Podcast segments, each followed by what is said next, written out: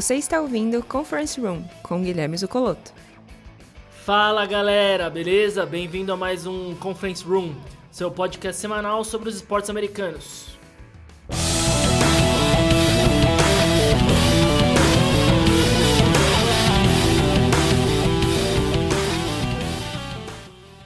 NHL, na corrida para Stanley Cup, os times têm se consolidado aqui um pouco mais nas lideranças das suas conferências, com Tampa Bay Lightning na Conferência Discovery, o Washington Capitals na Mass Mutual East, o Las Vegas na Honda West e o Toronto Maple Leafs na Scotia Norte.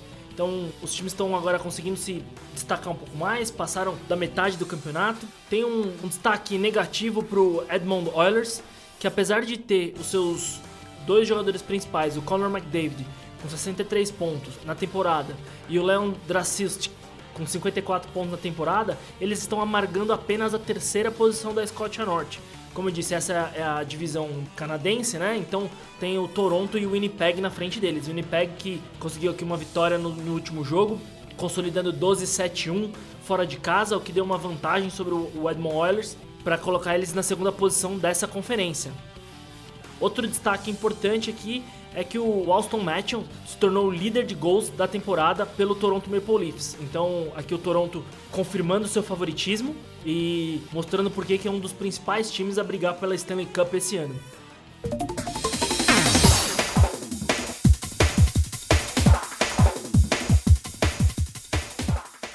NFL.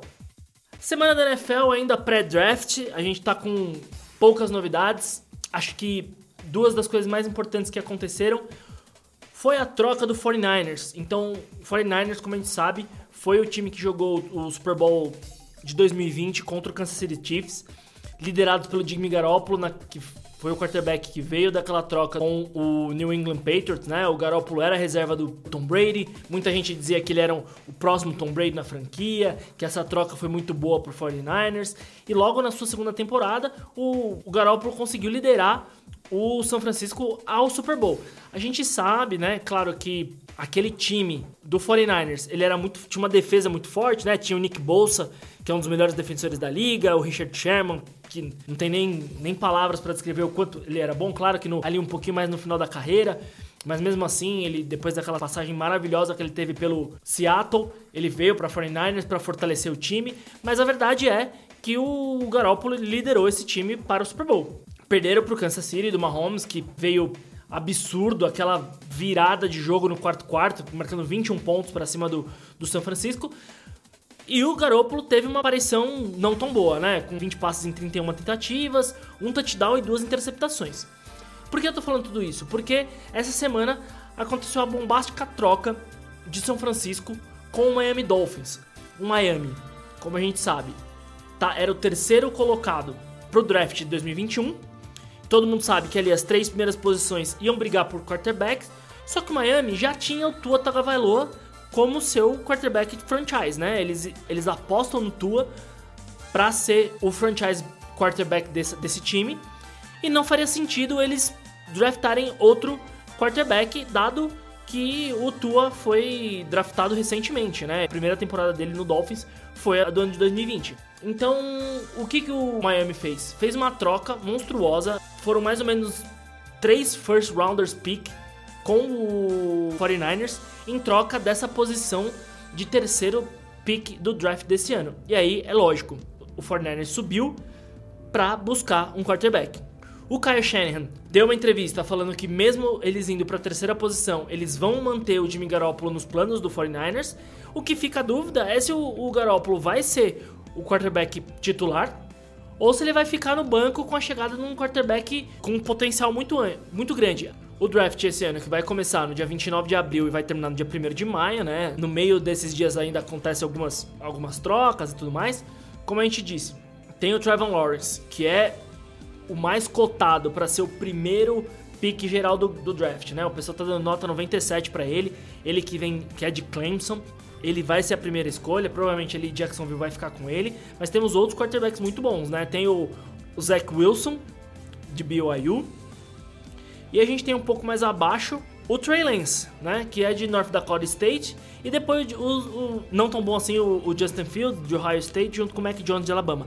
Mas a verdade é que o Trey Lance provavelmente vai ser o quarterback draftado pelo 49ers na terceira posição. A não ser que o 49ers vá atrás de um offensive tackle ou alguém para compor a sua linha ofensiva, né? Então ali o, o Penny Sewell, o offensive tackle de Oregon, ou ainda o Rashawn Slater, que é o offensive tackle de Northwestern College. Então fica aí a dúvida. Algumas pessoas, né? Teve um ouvinte que disse que o Kyle Shanahan tá indo buscar essa terceira posição para deixar o Garoppolo irritado e, e como ela disse, o, o Garoppolo irritado joga o seu melhor futebol. Eu não acredito muito nisso. Eu acho que os planos do, do Kyle Shanahan e do 49ers são um pouco tirar o Garoppolo dessa, desse estrelato, né? Ele não, não tem cara de franchise player pro 49ers. E eu acho que com a chegada do novo quarterback pode acirrar mesmo a disputa, o que pode ser muito bom pro 49ers, né? O Garoppolo ano passado não teve um ano tão bom, sofreu um pouco com lesão, então vamos ver o que vai acontecer. A gente também não sabe se de repente os bastidores, né? Se alguém já sabe que ele é um cara que tem uma, propensão a lesões maior, isso a gente não sabe. Então, o futuro do 49ers é um pouco nebuloso nesse momento. Então, não sabemos o que o Kyle Shanahan espera e nem o 49ers. A outra notícia bombástica da semana é que os donos dos times, né, os donos dos times na liga, estão votando para que esse ano a NFL tenha 17 rodadas. Pois é, meus amigos. Quem acompanha mais tempo sabe que o calendário é composto por 17 finais de semana de temporada regular Porém, os times têm uma semana de bye, ou seja, todos os times descansam uma semana. E o que os, os donos estão estão votando é para que esse ano sejam 18 semanas com 17 jogos, né? E com isso os times não teriam a sua semana de bye. Como torcedor, isso parece muito bom, mas os jogadores já se pronunciaram no Twitter dizendo que são contra porque os donos estão pensando apenas no dinheiro e nos jogos e não estão pensando na integridade física dos jogadores. A gente sabe que o futebol americano é um esporte muito intenso, que exige muita, muito preparo, muita força física e muitos jogadores se lesionam. O jeito que os times começam a temporada nunca é o jeito que eles terminam. O ano passado, o Kansas sofreu com isso, com a ausência dos seus dois melhores defensive men ali para jogar o Super Bowl. Então os jogadores estão muito preocupados com isso. Eles até começaram a questionar como vão ser os treinamentos, como, como vai ser a pré-temporada, porque não dá para jogar 18 semanas do jeito que hoje a NFL está configurada. E você? O que, que, você acha? Você acha que vale a pena? Que os jogadores têm razão? Não se deve ter 18 finais de semana com 17 rodadas? Eu sei que essa é a polêmica que vai nortear a semana e os donos dos times já vão votar para saber como vai ser a temporada de 2021-2022.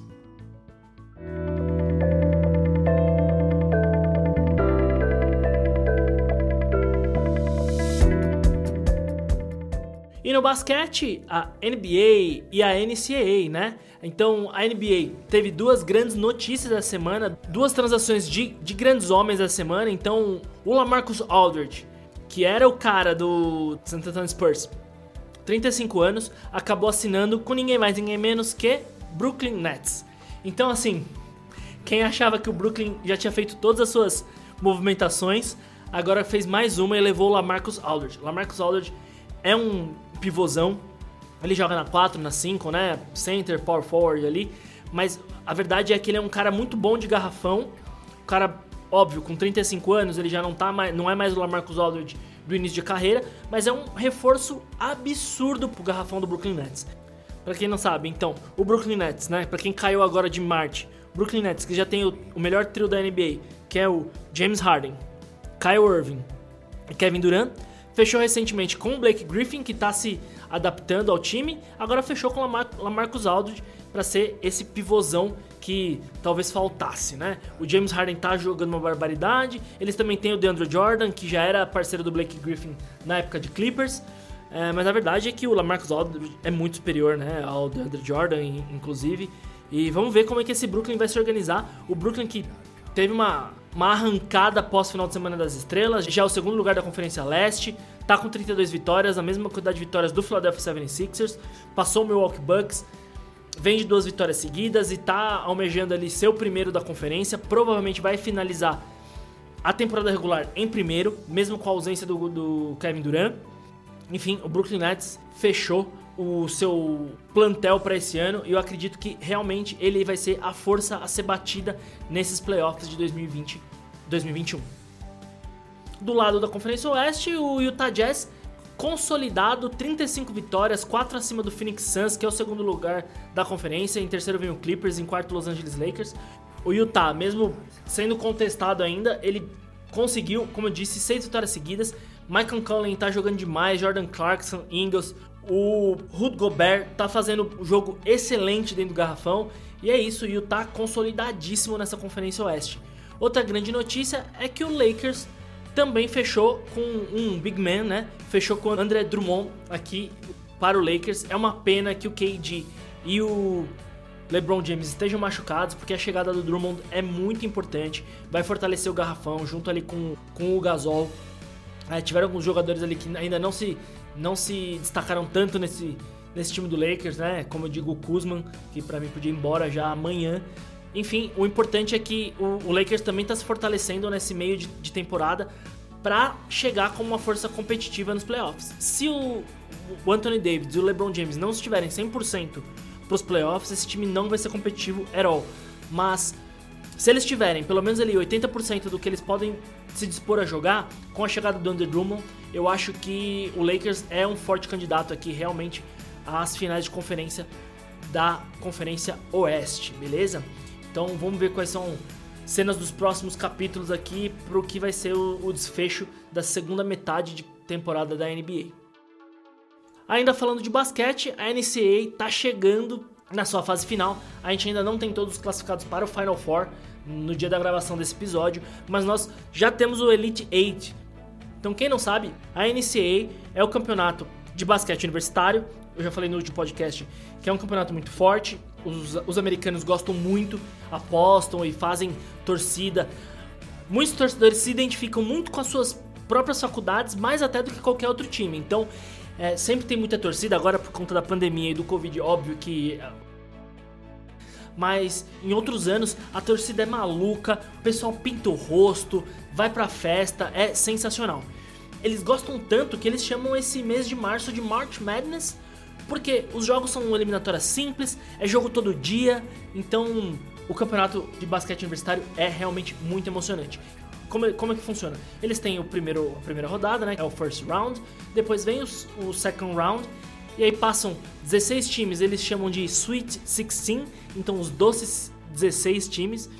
Após os 16, as oitavas de final eles chamam de Elite 8 e no final a Elite 8 passa para o Final Four, que são os quatro times finalistas que disputam aqui um final de semana para ver quem que vai ser o campeão da NCAA, né? O, o, campeão do Final Four. Então, hoje na gravação do podcast, a gente já tem o Elite 8 que se fecha com Gonzaga, que tinha passado em primeiro o first seed lá, lá atrás, USC, Baylor e Arkansas. Do outro lado da chave, a gente tem Michigan, que tinha passado em primeiro também, era o first seed. Eu tô apostando em Michigan mesmo jogando contra o UCLA, que é um time que eu gosto muito. Então, Michigan, UCLA, Oregon State e Hudson. Do lado de Hudson e Baylor, já temos o, os dois times que vão para o Final Four. Como eu disse, vai ser Baylor e Hudson, né? Baylor passou em primeiro, era o first seed, e Hudson era o second seed do Middle West, né? Então, Hudson aqui bateu Oregon State, que tinha ganho de Loyola Chicago, que tinha ganho de Illinois, que era o first seed do Middle West. Então Hudson é o primeiro classificado do Final Four aqui pelo Middle West. E pelo South, pela divisão South, quem passou foi Baylor, que já vinha em primeiro. Do outro lado, do West, né, tá rolando Gonzaga e USC para ver quem vai passar. Gonzaga é o primeiro, é o favorito. E do lado do East é Michigan e UCLA. UCLA que é o seed número 11, né, foram, é, o, é o time que passou em 11 lugar, vai jogar contra Michigan, que é o first seed, é o primeiro time que se classificou. Vamos ver como é que vai ser esses dois jogos para a formação do Final Four. Então lembrando, do lado South Middle West, a gente já tem Baylor versus Hudson. E do outro lado, a gente está esperando os vencedores de Michigan versus UCLA e Gonzaga versus USC. Vamos ver como é que vai ser o Final Four esse ano aí. Beleza? É isso aí, pessoal. Espero que vocês tenham gostado e a gente se vê semana que vem.